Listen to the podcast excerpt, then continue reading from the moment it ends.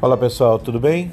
Eu sou Robson Júnior, radialista, instrutor de oratória, terráqueo apaixonado pelo que faz. Há 40 anos em atividade em rádio e estou aí disponibilizando coisas que gravei de textos que encontrei alguns na internet, alguns eu escrevi e que compartilho agora nesse podcast. Sejam todos muito bem-vindos a este podcast. Se você gostou, passe adiante, compartilhe. Obrigado.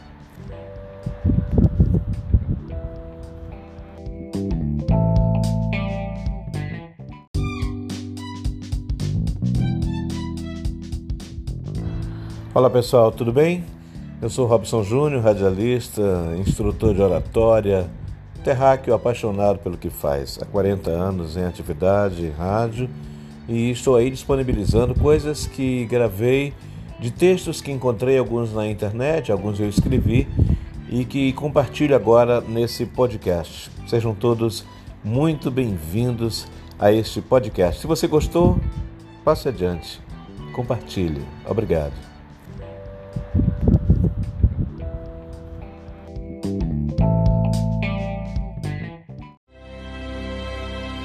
O significado do Ano Novo.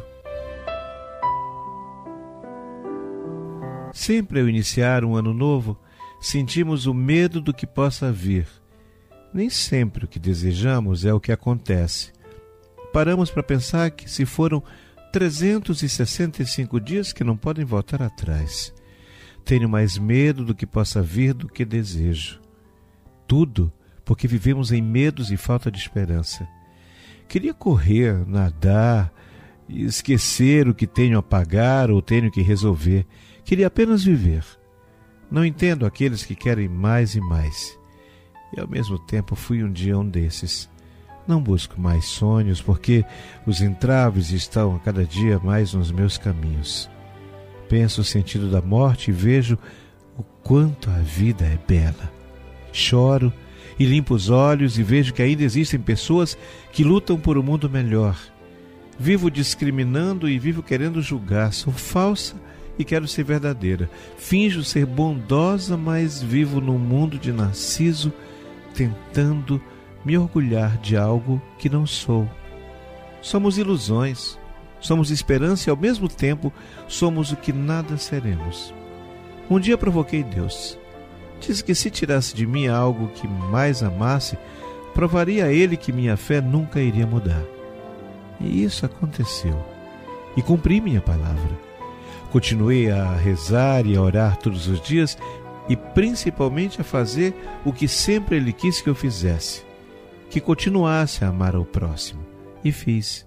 Mesmo na dor da perda de alguém tão especial, fui fiel ao que ele havia prometido. Não foi fácil. Queria virar as costas, mas em nenhum momento o fiz. Ele me venceu e que bom que isso aconteceu.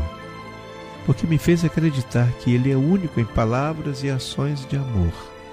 Amor esse que se faz presente em tudo nesse universo que faço parte como um simples ser criado e inventado por esse ser imenso, único, que se chama Deus.